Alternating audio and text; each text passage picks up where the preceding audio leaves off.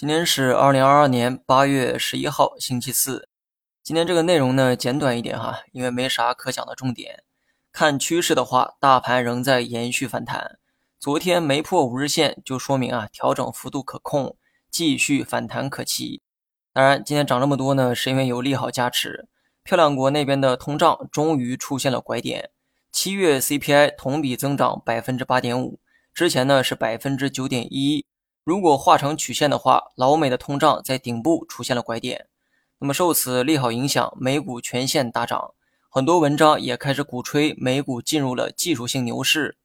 我以前呢教过，技术性牛市的标准是从底部上涨超百分之二十，因为纳指呢刚好满足了这个标准，所以呢有人开始大喊美股进入牛市。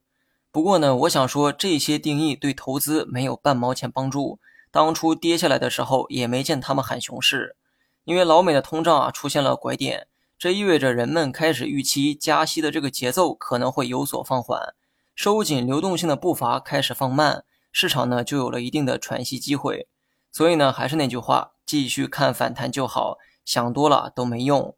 配置方面，半导体芯片、医药、食品、饮料都是值得长线配置的板块，有些板块或许短期没见到太大成效。